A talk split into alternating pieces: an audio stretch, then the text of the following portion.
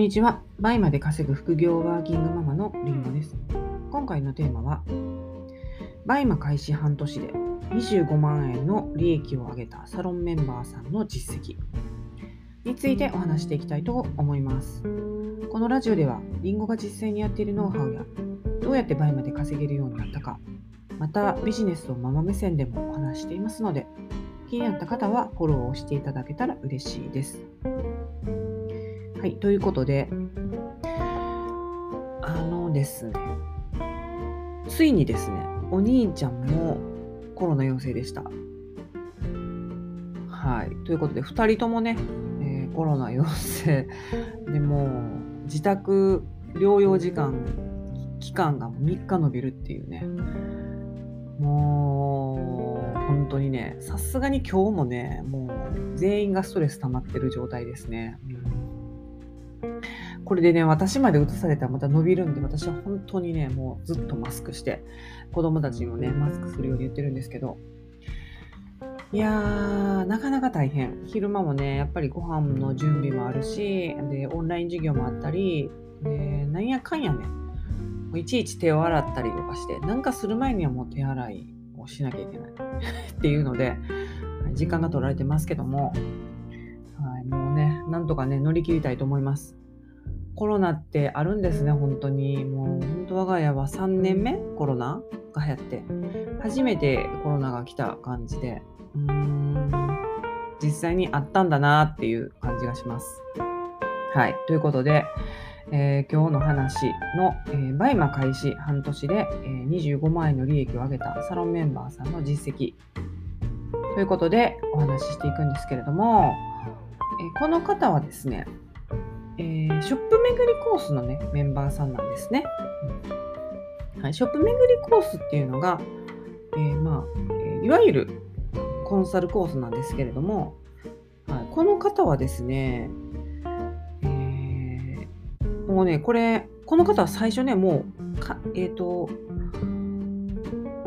コンサルコースの前は、えー、普通のね、面談コースっていうのが2ヶ月だけあったんですね。リンゴのサロン0期っていうのが、まあ、プレオープン的にね、0期を2ヶ月だけあったんですよ。で、その2ヶ月は面談コースで、その時は数万円だったんですね、2ヶ月とも。で、その後、えー、バイマ開始、えー、3ヶ月目からコンサルコース、ショップ巡りコース、いわゆるコンサルコースになったんですけども、はい。で、えー、そこから、えー、ショップ巡りコースに、えー、転換して2ヶ月。要はバイマ開始4ヶ月目で、えー、月利月利月、えー、利益として、えー、月の利益が15万いかれたんですよ。バイマ開始4ヶ月ですよ。すごくないですか？でねこの方はほぼ国内買い付けなんですよ。利益率ね50%超えとかあと普通にと、その頃ですでにねもう一撃の利益が7万円とかも出てたんですよ。すごくないですか？で、えー、半年でね、えー、バイマ開始半年の時にはもう25万円の利益25万円超えしてたんですけど私ね半年バイマ開始半年いくらぐらいやったんかなってねさっきちょっとあの売上表見てたら8万円でしたね。それもね、もう、1個何千円とかのやつをむちゃくちゃ積み上げての8万円でしたからね。まあ自力でやってたんでね、まあそんなもんですよ。はい。で、ちょっとね、この方をご紹介すると、会社員のね、副業ママさんなんですよ。だからね、本当に昼間働いてるんですよ、完全に。で、えー、お子さんも小さくてですね、と大変なんですよね。小さい時っていうのは、まあ、小学生ぐらいになるとねある程度自分でできるんですけど、はい、それで、えー、会社員のねあの会社でもリモートもねあの含まれてるんですけどいやとはいえなんですよね。やっぱり普通にフルタイムで働いたらむちゃくちゃ忙しいじゃないですか。それでバイマも合間に合間にというかねもう結構やっぱりコンサルコースなんでもう本当に彼女もあのガチでねバイマをやってるんですけどもあのこの方のすごいところは、えっと、仮説検証の量がむちゃくちゃ多いんですね試すことがすごく多くてあとやることが早い。で、言ったことはもう、あのすぐね、もうやっちゃってます。はい。でね、あのコンサルコース、そのショップ巡りコースは日報が毎日なんですけど、とにかくね、毎日送ってきてました。で、えーと、しかもね旅行中でもね送ってきてくれたりまあちょっとね短くなっちゃったりするんですけどもうさすがに旅行中とかはねもう休みでもいいかなと思うんですけどでもやっぱりその倍マノを切らさないっていうことが最初の頃ね結構大事かなっていうので、うん、そこもねあのしっかりやって送ってきてくださってで日報ってあの結構キャッチボールになるんですよね。こういう日報を上げてきてくださって、その日報に対して私がレスポンスをして、で、それに対して私質問が来て私が返してっていう、そのキャッチボールがあるので、すごくその次の行動に活かせるのが早いんですよね。となると、結果が出るのがめちゃくちゃ早くなるんですよね。うん、でね、えっ、ー、と、その、コンサル、ショップ巡りコースね、入って、2ヶ月目は、彼女自身の目標が10万円だったんですけど、まあ、それを優に越したね15万円っていうのを達成したんですよね。こんなに早くね、その目標クリアってなかなかね、普通できないんですよね。私もね、本当にできなかったんで。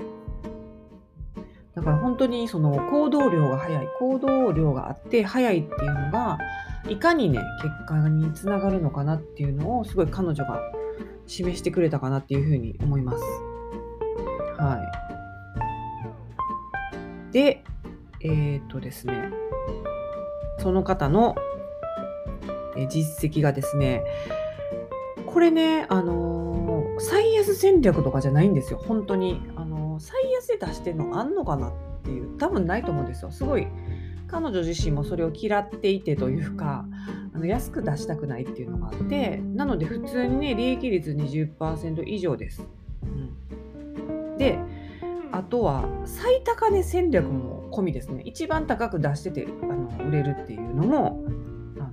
やっててそれで受注もしっかりとね取れてるんですよ。それがねだからあのー、さっきも言ったね一撃の利益ね 7, 7万円っていうのがあったって言いましたよね。これって70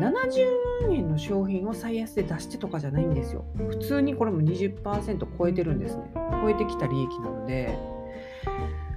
これはね、本当にちょっとね、やっぱり勇気を持ってあのちゃんとした利益を乗せて出してるっていうところかなっていうふうに思います。で、こういうふうな成功例があるっていうのが、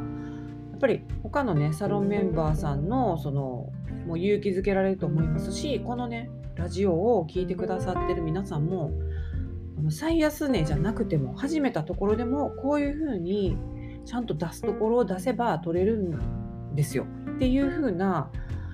あのなんていうかな指針にもなると思うんですよね。うん、はい。なのでね、あの戦略によってはこういうふうに利益を出していくことが可能なんですよね。うんあとね、やっぱりすごいね、柔軟なんですよね、その方は。うん、で、もう知らないブランド、何それっていうブランドとかでももう臆さず出品バンバンしていってます。うん、もうえ、その、こんなブランドあるんですねって私が聞くことがすごい多いですね。はい、それぐらいね、えー、っとすごく柔軟で、有名どころ、無名どころ関係なしに、売れてそうだなっていうところを見つけてきて、えよく出品されてます。うん、で、まあ、ダメだったら次に行くっていうのをね、こう柔軟にこう派生していってるっていうのはすごくされてるんですよね。ずらしと派生とね、仮説検証っていうのを本当に結局これなんやなっていうふうにね、彼女を見てても思います。うん、そう。なのでね、あのこんな風にね、仮説検証ねずらしと派生をして仮説検証を続けることで短期間で、えー、利益率も20%超えで、えー、25万円半年でね25万円という利益をね上げてで Now でこの最高益更新中なので年末年始はね結構跳ねるんじゃないかとすごい楽しみですね。はいということで今回はですね、えー、リンゴのサロンの、えーメンバーさん、サロンメンバーさんの実績をお話ししました。はい、またね、他のメンバーさんのご紹介もね、していければと思っていますので、また引き続き聞いていただければと思います。はい、ということで、今回も聞いていただきありがとうございました。それでは次回のラジオでお会いしましょう。りんごでした。